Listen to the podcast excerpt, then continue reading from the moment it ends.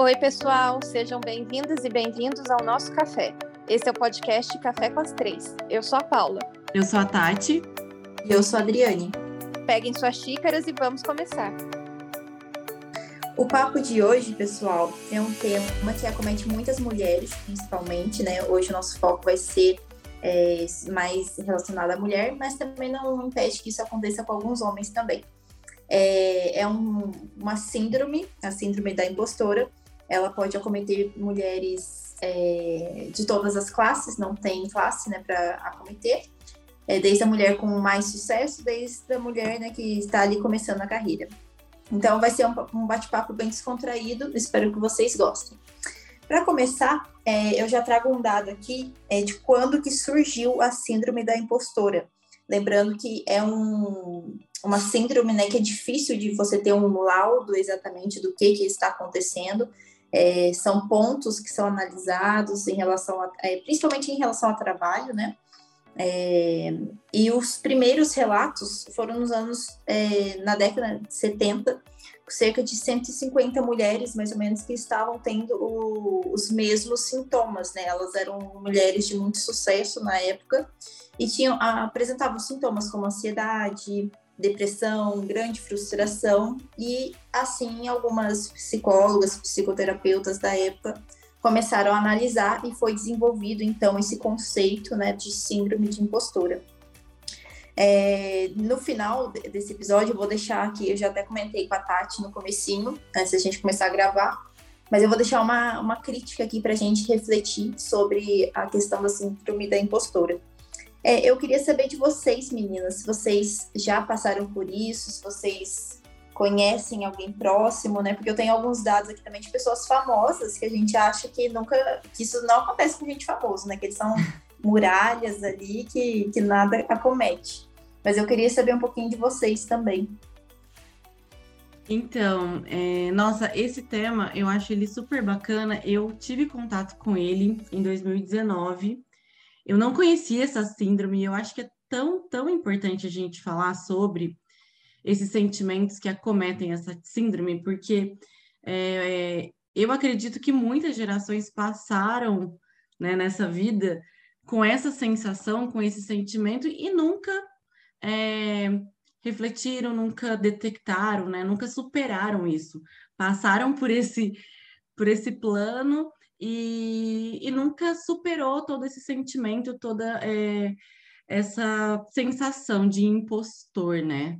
Eu acho que é, deve ser um pouco tomara que um dia, né, assim, eu falo, eu tenho minha sobrinha Luísa, tomara que ela nunca se sinta assim, ela tem sete anos, e que ela consiga cuidar disso de uma forma que ela nunca se sinta impostora. Mas eu acho que, que é uma sensação que, infelizmente, todas nós mulheres é, vamos passar, se não é, a maioria de nós. Acredito que iremos passar por isso, e eu já me senti muito assim. Eu, principalmente, eu me senti assim na época do mestrado, como pesquisadora, o quanto eu achava que eu não estava sendo eu não era eu não estava me ou estava doando demais, mas eu recebia elogio e sentia que eu não merecia aquele elogio e achava que eu estava fazendo o, o, básico, sabe? Tipo, assim, eu não estava fazendo mais que a minha obrigação de estar tá pesquisando e de estar tá indo bem. É, e é, toda vez que eu achava que eu sabia alguma coisa, eu me menosprezava, eu falava assim, ah, não, fulano de tal sabe muito mais e eu vou confiar na palavra dele, ou vou confiar no que ele me indicou de livro ou de leitura, enfim.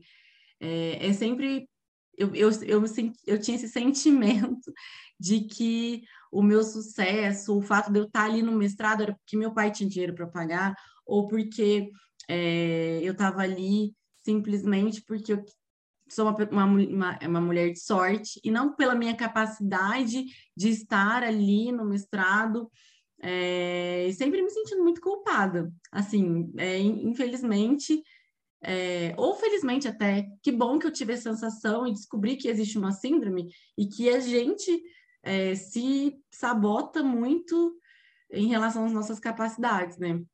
E você, Paula? Já passou por isso? Conhece alguém?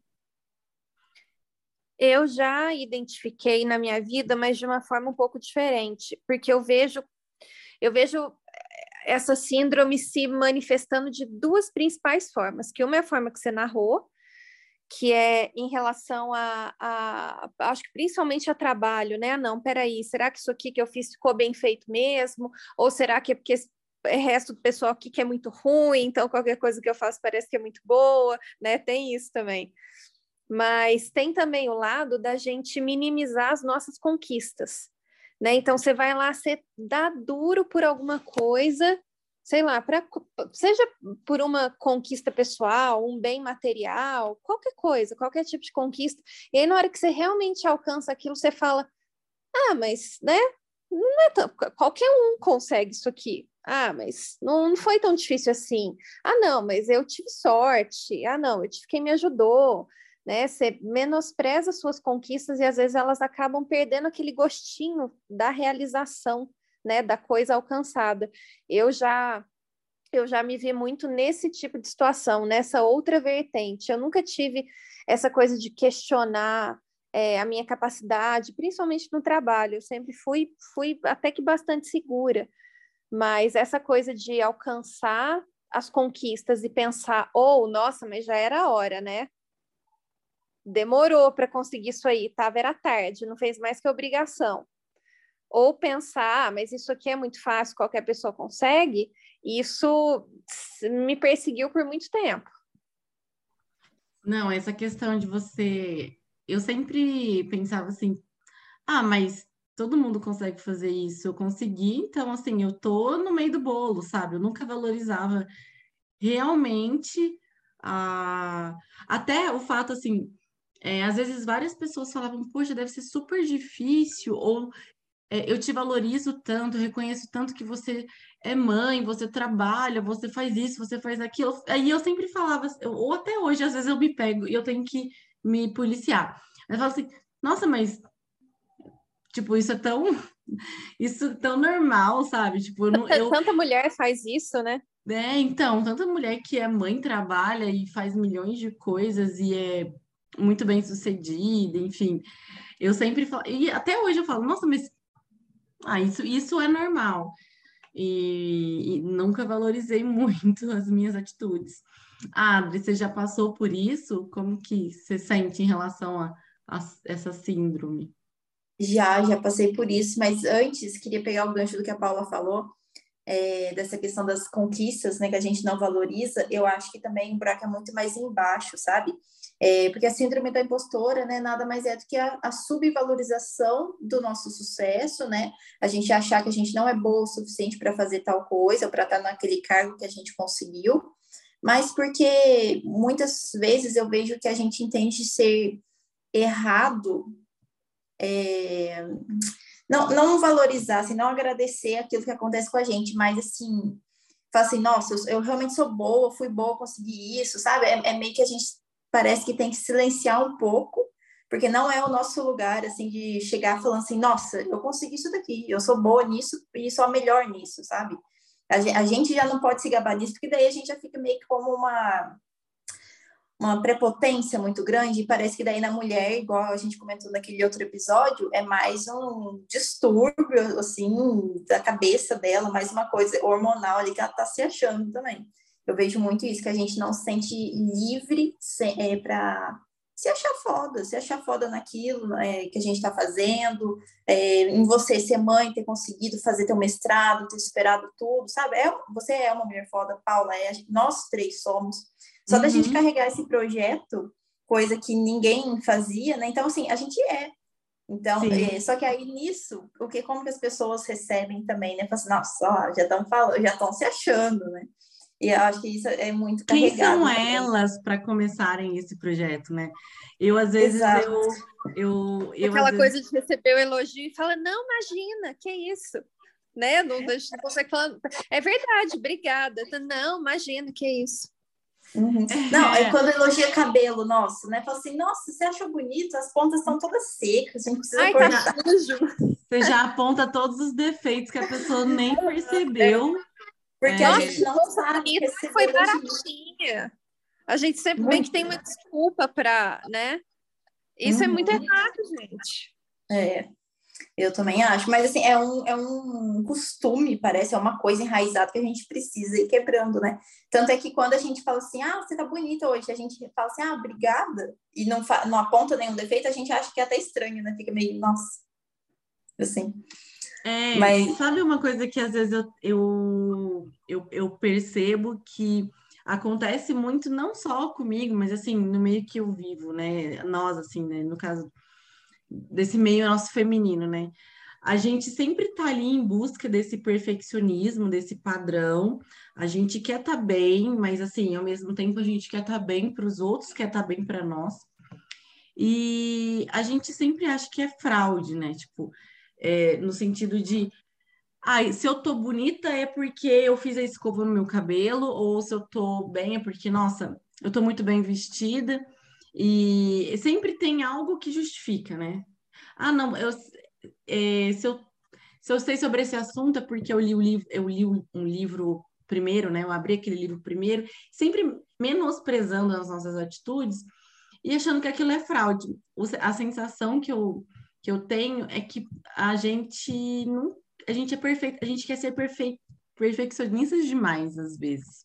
E isso é um, uma, um, eu acho que vem muito da nossa criação, da criação como um todo, assim, né? Até a gente estava falando hoje no, no nosso grupo, né, sobre um, hoje ou até essa semana, daquele episódio que eu comecei a ouvir de um podcast que fala das meninas boazinhas.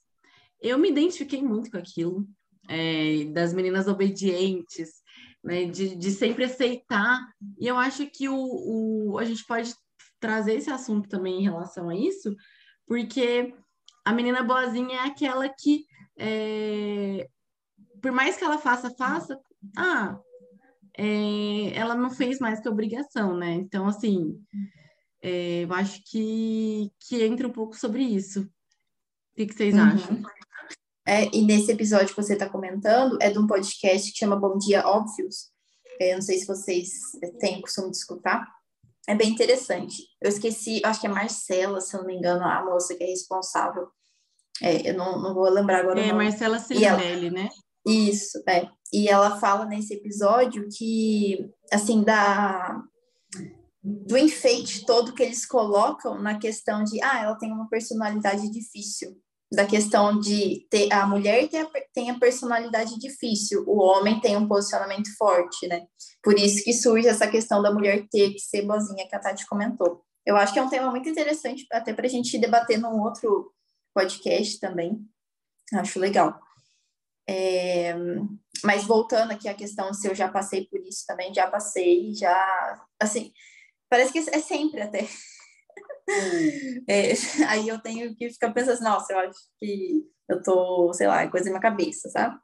Mas esse, o, o, último episódio que aconteceu foi em relação a, a novos desafios, assim, coisas diferentes, coisas, é, trabalhos mais complexos que chegam. Eu fico assim, gente, uma hora vai dar merda nesse negócio, uma hora eu não vou saber resolver, vão ver que eu não soube resolver, não vão gostar do trabalho e tudo mais. E no final das contas é porque porque chegou um trabalho diferente, uma responsabilidade muito maior do que o que eu estava habituada a fazer. E é aquele negócio da zona de conforto, sair da zona de conforto já, né, já deu uma surtada, já pensei, não, saí muito rápido dessa zona de conforto, não era para sair já, não estou preparada ainda, não sei fazer isso daqui. E assim, e é uma coisa que eu sempre eu acho até estranho isso chegar na minha cabeça, nesse pensamento na minha cabeça, porque eu sempre fui uma pessoa muito prática do tipo assim, chegou, tem que resolver. Estuda, não sei, estuda, não sabe, pergunta, faz o que for para fazer, mas tem que resolver o negócio. E, e às vezes, assim, parece que dá umas travadas, sabe? Parece que fica um negocinho assim na cabeça e fala assim, não, isso aí tá muito difícil para você conseguir. E o meu é sempre relacionado a, a trabalho. Sempre, sempre. Eu fico achando assim que uma hora eu não vou saber resolver, é, minha máscara vai cair, assim, nossa, não sou aquela advogada de PI que sabe resolver as coisas. Vão me fazer uma pergunta, não vou saber responder. Acho que esse é um dos meus maiores medos em reunião. Assim.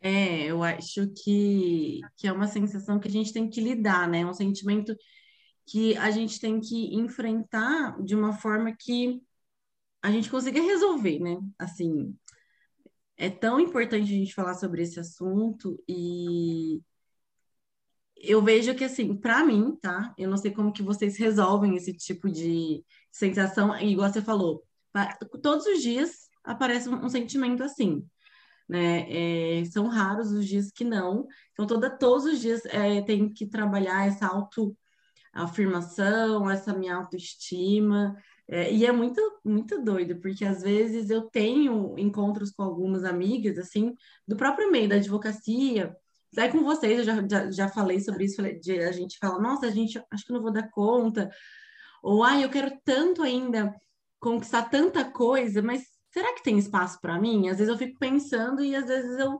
travo ali, né? Eu sinto que é bem uma autossabotagem. E eu encontrei uma amiga esse fim de semana e, é, e foi tão bacana, porque assim, é, parece que é, é, tão importante a gente ter pessoas do nosso lado que nos ajude a, a nos autoafirmar, né? A lembrar das nossas conquistas. E uma das coisas que eu faço é sempre ir atrás dessas amigas, não assim para o meu ego, para massagear o ego, mas é porque para elas me lembrarem e, e, me fortalecer um pouco interiormente do que é, eu sou capaz dentro da profissão. Eu acho que dentro da profissão é o que mais acontece, né? Da gente achar que a gente não é boa o suficiente, de que a gente vai. As máscaras vão cair. É. Sabe uma coisa que eu acho que tá atrapalhando muito também? Eu acabei de pensar nisso, porque você falou assim: ah, encontrei uma amiga, eu gosto de encontrar amigas, assim, para me lembrarem, né?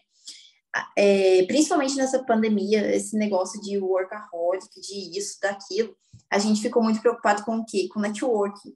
Então, assim, a gente fica, entra naquela bolha ali para fazer contato com pessoas que são da mesma área, e fica um negócio para ver, assim, toda conversa sobre aquela área que você atua, então todo mundo vai saber mais que você, alguns vão saber menos, e fica esse negócio.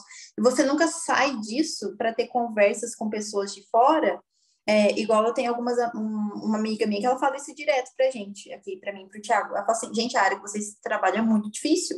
Eu não entendo, agora ela tá entendendo um pouco mais, mas eu não entendi uma vírgula do que vocês falam. Hora vocês estão falando de patente, hora vocês estão falando de marca, hora de contrato, de licenciamento. Só que para quem tá no ramo e assim, tá ali no dia a dia, só conversando com gente que atua nisso, a gente esquece. A gente esquece da, da dificuldade que é estudar uma matéria que a gente estuda para trabalhar e a gente acha que todo mundo que está ao nosso redor sabe mais que a gente. É, então, assim, eu acho que tem um efeito muito colateral negativo também essa questão do, do, tal do network, né? A gente precisa ter network de amizade também externa. Isso aí é verdade. Nossa, acho que faz total sentido. A gente meio que se distancia do que a gente é, né? Porque a gente não é só o trabalho, a gente não é só, a gente não é só isso. A gente vai muito além. Só que acaba que, na maioria das vezes, o trabalho ocupa uma função muito maior na nossa vida, a gente deixa as outras relações de lado e, e, e tá aí, tá explicado. Aí, quando você se conecta de novo com alguém que, que te traz para a realidade, você fala, nossa, né? Parece que cai a venda dos ombros. Exatamente. Agora, sabe o que eu queria falar também? A gente está falando do, do, que, que é a síndrome e tal e tudo mais. Mas vocês sabem dizer, eu, eu vejo muita confusão. Vocês sabem dizer o que, que não é síndrome do impostor? Na, acho que no, no, numa busca mais profunda, né, a gente pode começar a investigar. Eu penso, às vezes, que a procrastinação, né, é um, é, é, um dos fatores que às vezes leva a gente a pensar que é impostura, mas assim, o procrastinar, a gente até falou uma vez, a gente tem um episódio sobre procrastinação e até sobre aquela procrastinação ativa, né? Que a gente a gente procrastina não para deixar de fazer alguma, é, deixa de fazer alguma coisa, mas está fazendo outra, né? É, eu acho que assim existe uma conexão, eles estão linkados mas eu, eu acho que tem muita coisa que envolve a síndrome da impostora. Eu não sei falar o que não é, assim, de uma forma. Eu vejo muita confusão. Eu vejo, eu vejo algumas pessoas usando a síndrome meio que como muleta, sabe? Para justificar, por exemplo, uma insegurança diante de um. O exemplo que a Adriane deu. Ah, chega uma coisa que ela não sabe fazer.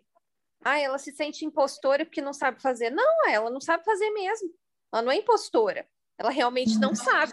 Aí ela vai fazer o quê? Vai estudar, vai aprender, vai se virar. Só que eu vejo muito, muito até com o pessoal em começo de carreira, sabe?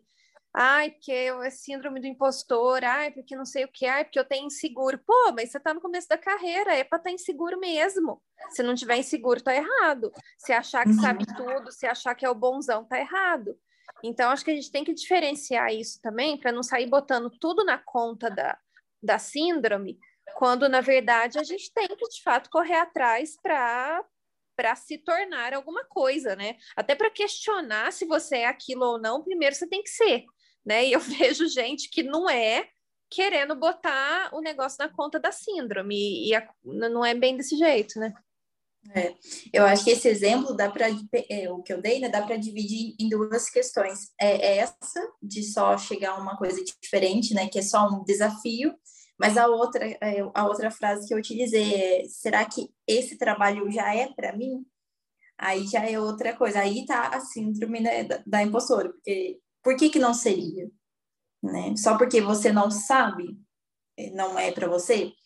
É, por que, que precisaria ser de uma outra pessoa? Porque ela é uma pessoa que precisa ter mais experiência, mais anos assim de, de senioridade na sua frente. É, e uma outra questão, até esqueci de comentar, é, essa semana aconteceu, e, e, toda vez que acontece eu fico assim, gente, mas parece que não é para tanto. É, um, duas meninas me mandaram mensagem no LinkedIn falando assim: ah, a gente, é, cada uma isolada, né? É, vi seu perfil, achei legal, vi que você tem uma vasta experiência na área de propriedade intelectual, achei interessante. Estou começando a atuar nessa área, queria dicas. É, assim, quase me pediu um emprego, sabe? Tanta informação que, que falou lá. E a senhorita, assim, certeza que já pensou. Ai, nem sou tudo isso, não, nem tem essa vasta experiência. É, não, eu fiquei assim, gente, que vasta experiência. Mandaram por engano a mensagem, me confundiram com outra pessoa. Não, eu fiquei assim. E uma, é, as duas, né? Uma mandou naquele campinho de você poder colocar ali, né? Foi no LinkedIn, então tem lá conectar com pessoa, tem um campinho para você escrever uma mensagem e mandar para ela antes. E a outra, ela me mandou antes de me conectar comigo, ela gastou aquele crédito de e-mail, sabe? Do LinkedIn e me mandou mensagem. Eu fiquei assim, gente, será que, tá, será que ela não viu direito? Será que ela não viu que eu me formei em 2018? Como que tem uma vasta experiência? Assim, e fiquei, né, desse jeito. Aí ela, passei meu WhatsApp para ela, tá me mandando mensagem, é, perguntou se, o que, que eu acho dela criar um Instagram para ela começar a falar da, das coisas, sabe? Aí já tá um outro ponto que me chamou atenção, mas nem é, é assunto desse episódio, né? Mas essa, igual a Paulo falou, tem gente que não tem bagagem, ainda não tem as coisas e já tá querendo ter, né?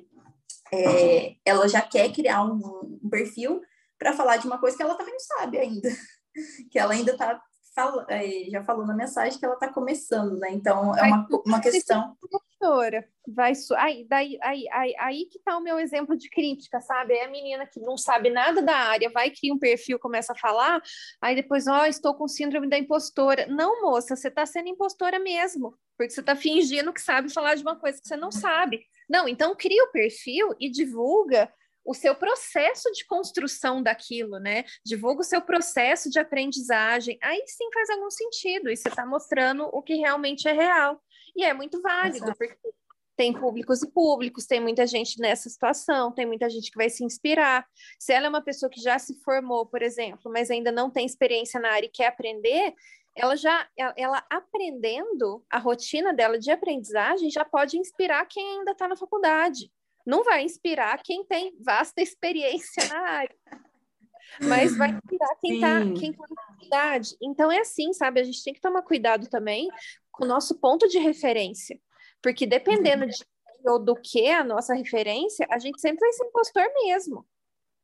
Primeiro, Exato. que saber de tudo, impossível saber de tudo, e é um grande erro querer saber de tudo, buscar isso. E segundo, porque se a gente se compara com algo muito distante, é óbvio que, que vai parecer que a gente não é nada, mas a gente tem que se comparar com nossa realidade. Uhum.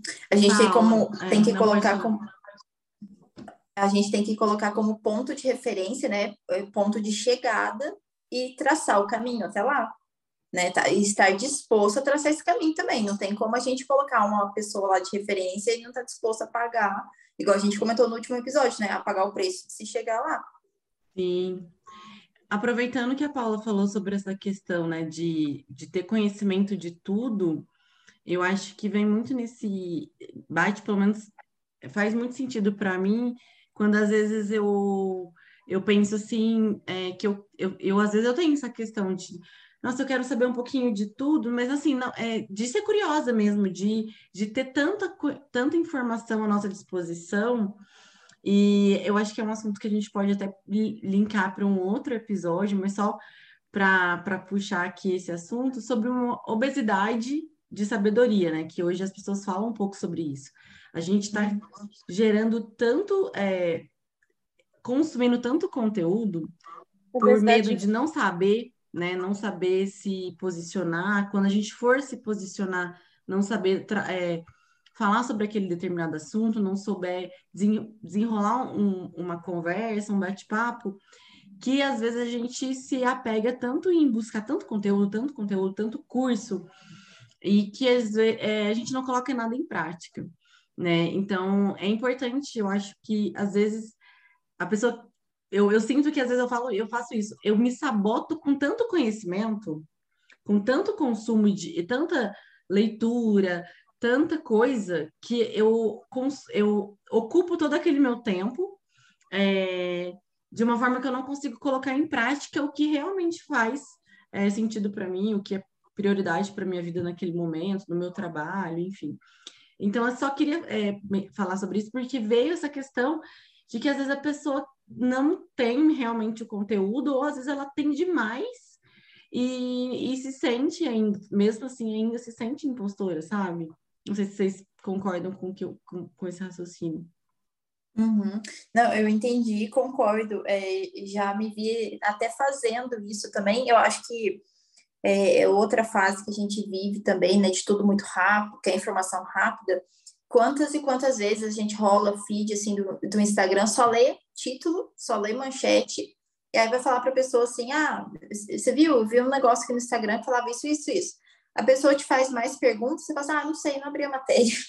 Só, só viu que estava lá por cima. E aí a gente vai tendo várias manchetes, várias manchetes, mas a gente realmente não consegue desenvolver nada só ficou ali pegando só o básico, né? Porque a gente tem um pouco de preguiça também de se aprofundar. Eu acho que esse é um bom tema para um, um episódio, viu? Gostei da ideia. Eu tenho, tenho boas reflexões a respeito disso, já andei pensando bem nisso recentemente. Vamos Eu deixar no Sim, sim. É, aqui, e a, a Tati deu uma dica muito boa, né, para fugir do, da síndrome, que é essa. Não, não foi Tati, foi Adriane que é essa coisa do contato. Não. Ah, as, os comentários de vocês botaram a dica, no, no, transformaram em dica, né? Porque a Tati falou da amiga dela no fim de semana, e a Adriane falou do, né, da gente ficar muito preso só no networking, não ter relações reais que, que nutrem esse tipo de coisa. Então, eu acho que temos uma dica muito boa, é, né? Que é não subestimar os nossos relacionamentos fora da, da área que está nos gerando aquela dúvida, né? O nosso exemplo foi o trabalho, mas poderia ser qualquer outra área. É, e eu acho que uma outra dica boa é a gente parar e questionar racionalmente o que, que a gente está dizendo para nós mesmos. Então, assim, é, ai, porque é, eu sou uma farsa, porque tal coisa que, que todo mundo acha que eu faço bem, eu não faço, tal, tal, tal, né? Quando a coisa começa a ruminar ali, você fala, peraí, isso vem de mim ou isso vem de fora? É, isso vem de fora, ah, eu recebi uma crítica, é, ou então, ah, me, me pediram para fazer uma coisa, eu não soube fazer, me fizeram uma pergunta, eu não soube responder, e alguma dessas coisas abalou minha autoconfiança, porque isso é uma coisa, ou então, não, eu dentro de mim, independente de provocação externa nenhuma, eu questiono a minha habilidade, eu questiono a minha competência, eu questiono o meu mérito em tal coisa que eu fiz, em tal coisa que eu conquistei. Eu acho que é uma, é uma forma boa de, de entender da onde que a coisa está vindo, se vem de dentro, se vem de fora, e o que que é, se é uma questão mais de ego, se é uma questão mais de insegurança, ou se é realmente uma questão de desse sentimento de farsa. Uhum. E agora eu já aproveito completamente esse gancho para lançar a crítica que eu tinha comentado. É, se vem de fora, se você identificar que isso está vindo de fora, que foi uma crítica e te fez começar a pensar nisso, é, é, já tem até estudos né, nisso que eu estava pesquisando, da questão da síndrome da impostora, se ela realmente é um problema da mulher, nesse caso mulher, né, que a gente está utilizando mais o exemplo aqui, ou se ela é um problema do ambiente de trabalho que ela está. Então, assim, é, é a, essa pessoa que fez a crítica para você no, no seu trabalho, ela fez uma crítica, a tal da crítica construtiva, né? Você está num ambiente que te elevem, que te valorizam e somente pontuam questões que você pode melhorar, ou simplesmente é um ambiente de trabalho ali que só fica falando assim, nossa, mas podia ter feito melhor, né? Você podia ter feito isso, podia ter feito aquilo. E isso tá te inflando, né? Tá, tá acumulando dentro de você, porque às vezes nem é uma síndrome de impostora que tá em você, às vezes é o lugar que você trabalha com uma bosta mesmo. Desculpa o palavreado, mas simplesmente é isso. Então, assim, essa que é a crítica que eu queria trazer também, porque a gente, uma coisa que eu li, vou até achar a frase aqui, é, do, do artigo, né, que a síndrome da impostora foca em consertar as mulheres no ambiente de trabalho, em vez de consertar os locais onde as mulheres trabalham. Então, assim, uma coisa a gente pode até se consertar, né, se for um problema nosso, ok. Mas se não for, a próxima mulher que passar lá vai sofrer a mesma coisa, porque o lugar não se conserta, né? Então, assim, é um, é um ponto crítico para a gente analisar, para ver se o problema realmente está só na nossa cabeça ou se a gente está sofrendo alguma outra coisa, né? Porque daí também entra em questão de abuso, né? Um tema um pouco mais complexo, mas só para valer essa reflexão, porque a gente, nós mulheres, sofremos disso, né? De sempre a bola, a bomba vir para a gente, para a gente resolver, achando que o problema é nosso. Não, eu ah, acho... Uma... Ah, pode falar. Não, pode concluir. Pode, pode, falar, porque daí depois eu só finalizo trazendo algumas pessoas, algumas mulheres importantes que também já Sim. confessaram que passaram por isso. Não, é só, só complementar mesmo o raciocínio de que é, como é importante a gente separar, né? a gente fazer essa separação mesmo. É, é, o que a Paula falou, o que você falou, de identificar mesmo se é um pensamento nosso, se é um pensamento que está naquele meio, é, e aí é, a gente entender isso, porque às vezes a gente passa por aquilo e não reconhece e acha que tá, tá ok aquele sentimento. A dica que eu acho que eu, para mim é muito importante, acho que é interessante falar sempre é a terapia, né? Ali a gente vai é, identificar e reconhecer onde está esse sintoma, onde está essa, essa, essa sensação. E como existe isso, né? Igual você falou, ah, tem algumas mulheres famosas, tem.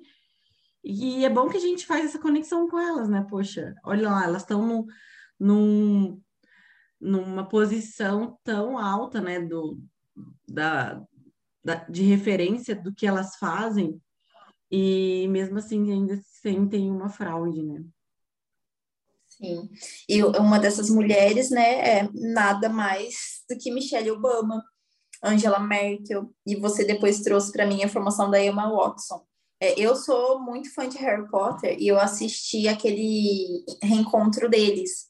E no reencontro, eles comentam, né, os pais da, da Emma falam que quando ela era criança, estava vendo né, se ia conseguir o papel, eles até estavam com medos de tanta confiança que ela tinha de que ela ia conseguir aquele papel. Então, assim, no começo, você olha lá que ela tinha uma confiança plena, absurda. Uma criança, sei lá, eu acho que ela tinha uns sete anos na época, se não me engano. E assim, o que, que aconteceu? Para elas mais para frente se sentir uma impostora, entendeu? Por que, que ela, uma, uma menininha lá de sete anos, tinha tanta confiança de que ela ia conseguir um papel para fazer um filme de Harry Potter? E no final, lá, no final não, né? Pelo amor de Deus, que ela é jovem. Mas anos depois, é, fica aí com essa é, síndrome, né? Então, eu acho que é muita coisa que a gente vai acumulando ao longo do, da, dos anos, né? Dos ambientes que a gente passa também. Sim, É, tem uma frase dela, eu até busquei aqui quando eu, eu, vi sobre é, mortes, porque ela é uma personagem, é uma atriz que faz, fez parte muito. A gente sempre admirava muito ela pelo filme mesmo, Harry Potter, né? Poxa, ela é, é, é incrível e tá ali porque realmente ela é muito boa. E ela tem, tem uma frase que ela fala que em muitos momentos ela pensava que em algum momento alguém ia descobrir que ela não era tudo aquilo, que ela era uma fraude e que ela não merecia, merecia nada estar tá ali é, conquistando tudo que ela conquistou pelo papel que ela desempenhou. Então, em, em vários momentos, é um, é um sentimento que está enraizado em nós, né? De achar que, meu Deus, alguém vai me descobrir e eu sou eu não sou quem eu sou. Eu já vi uma entrevista da Sandy também, tá? Sandy, que assim, para nós, é, ela sempre foi uma referência, né, de, de menina, de mulher, de, de, de artista e de se sentir. Então, é mais comum, infelizmente, mas como a gente pode é, falar sobre isso de igual para igual com pessoas tão famosas e tão bem-sucedidas assim. É, eu acho muito válido essa reflexão que a gente está tendo, porque é um tema que não é muito exposto, né? Eu, assim, encontro alguns artigos, né, até para pesquisar para fazer esse episódio, mas não, não é sempre que se fala, né? Eu até vou deixar uma dica aqui para finalizar nosso episódio de um livro da Rafa Brits, é, que chama Síndrome da Impostora, porque nunca nos achamos boas o suficiente. Então, eu não li esse livro, né? Encontrei na nossa pesquisa, mas vi comentários é, muito positivos em relação a ele. Então, fica aí para finalizar o nosso episódio. Os nossos episódios vão ao ar de 15 em 15 dias, às segundas-feiras. Não deixe de nos seguir nas redes sociais, arroba Café com as Três. E é isso, até o próximo café. Tchau! Tchau, gente!